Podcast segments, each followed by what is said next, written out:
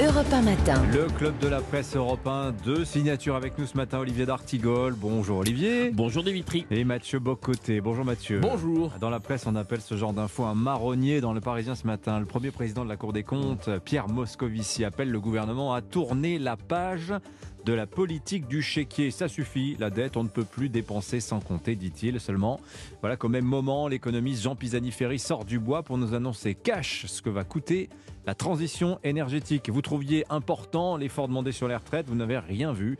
Euh, vous n'avez surtout pas vu le plan climat qui arrive. Euh, en gros, hein, en 10 ans, il va falloir faire ce que l'on a eu de la peine à faire en 30 ans, explique Pisani-Ferry. Débourser 250 à 300 milliards d'ici 2030. Ce sera peut-être 25 points de PIB d'ici 2040. Bon, je vais vous donner tous les montants, hein, mais Mathieu Bocoté, je commence avec vous. Ce que l'on retient ce matin, peut-être, euh, avec cette interview, entretien dans le journal Le Monde, hein, je le signale, de Jean Pisani-Ferry, on est entré dans la pédagogie de la douleur, là, très concrètement.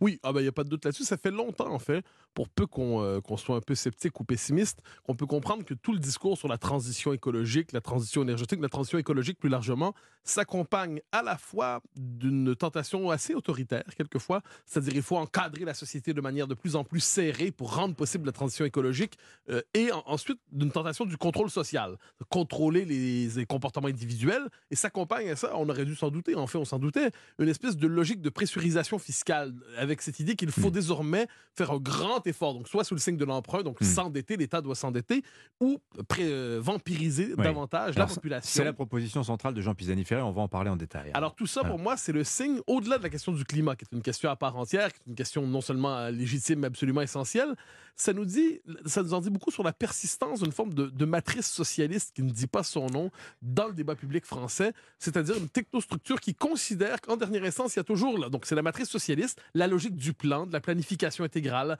la logique du contrôle social, la logique de l'étatisme, et cette idée que les ressources nationales n'appartiennent pas d'abord à ceux qui les produisent, mais appartiennent à l'État qui peut les confisquer selon le besoin idéologique ou social du moment, et on laisse ensuite les résidus dans les poches des uns et des autres. Pour moi, ça en dit davantage sur la une forme de tentation, d'une forme de socialisme vert aujourd'hui, mhm. que d'une véritable lutte pour le climat. Alors, je veux que ça vous faisait sourire, Olivier D'Artigol, mais c'est pas totalement faux ce que dit Mathieu. Bien sûr. Regardez les mots qu'emploie Jean Pisani-Ferry. Il explique que la transition climatique, d'abord, ça va être un choc économique négatif. Vous comprenez, ça va coûter cher. Ensuite, il dit euh, la France n'est pas sur la bonne trajectoire hein, du fameux zéro carbone à l'horizon 2050. Donc ça veut dire qu'il y a une trajectoire. Et ensuite, il termine, je termine, c'est à l'État de piloter la transformation par des politiques. non, j'ai souri sur le, qualificatif socialiste concernant euh, Pisani-Ferry, euh, qui n'a pas véritablement le couteau entre les dents.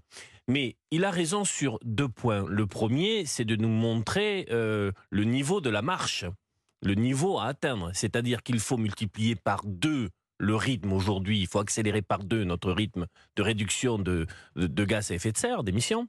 Euh, et pour atteindre la neutralité climatique en 2050, il faut véritablement une, des décisions de politique publique, puisqu'il dit que ça passera davantage par les politiques publiques que par l'innovation ou les marchés, d'un niveau considérable. C'est presque hmm. à la hauteur des, révolutions industrielles qu'on a eues par le passé. Ah bah c'est ce qu'il dit, euh, Jean-Pierre Ferré, il dit ça, ça revient à une nouvelle révolution industrielle. Donc c'est bien de mettre des mots et de bien prendre la, la mesure de l'effort à accomplir. Je pense que c'est un objectif sérieux.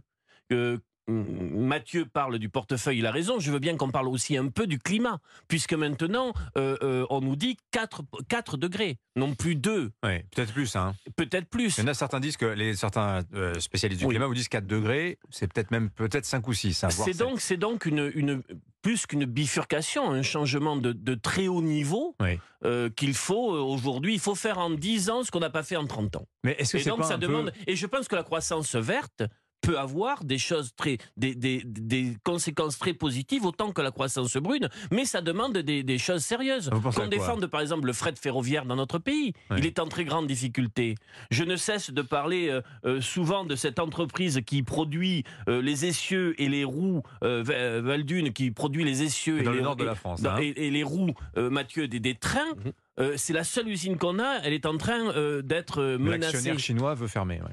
Euh, il y a donc beaucoup de sujets où d'ores et déjà les politiques publiques pourraient agir. Moi, par exemple, les trains sur les camions, par rapport au retard qu'on a, c'est une urgence. les camions sur les trains. Mais est-ce que c'est est-ce que c'est pas un, pardonnez-moi mais euh, je prends un peu de recul. Est-ce qu'on n'est pas un peu dans un scénario un peu sadomaso? Parce que on est en train, rappelons que la France c'est 1% des émissions mondiales Mhm. de CO2. Voilà.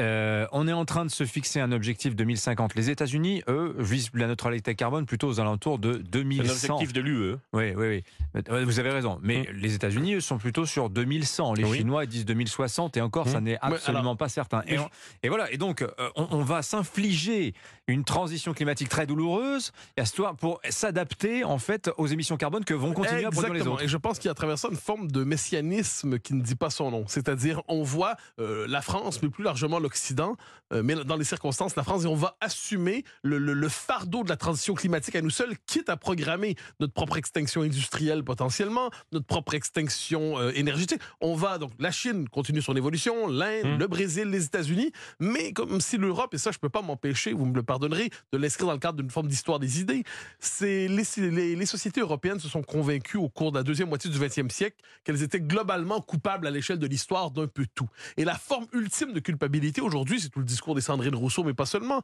c'est le discours de la culpabilité climatique. Si le monde est fondamentalement déréglé, c'est d'abord à cause de l'Europe et, la France a tendance à s'identifier à l'Europe là-dedans. Donc nous allons, nous, prendre la responsabilité d'une décarbonation intégrale. Nous allons prendre la responsabilité, on va ponctionner nos, po- nos populations, une forme de, je reprends votre formule, sado, logique sadomasochiste un peu par rapport à la population. Et alors qu'à la grandeur de la planète, imaginons que la France y parvienne. Si le reste de la planète ne fait pas un effort semblable au même moment, l'effet sur le climat global est nul. Mais Est Mathieu, nul. euh, pourquoi ne, D'Artigol. ne- ne pas y voir une, une fabuleuse chance et une épopée industrielle et sociale? Je viens d'un Oh, territoire, le vous avez Béarn. Je, je viens d'un territoire, le Béarn, où il y a eu la découverte d'une ressource, le gaz, et qui a permis véritablement un développement industriel de l'ancien monde, j'ai envie de dire. Mais C'est si pas, la- hein, c'est pas bien le gaz. Hein. Non, mais c'était oh, le, le Béarn a beaucoup, euh, a, a beaucoup, euh, c'était à, l'origine de l'indépendance énergétique française.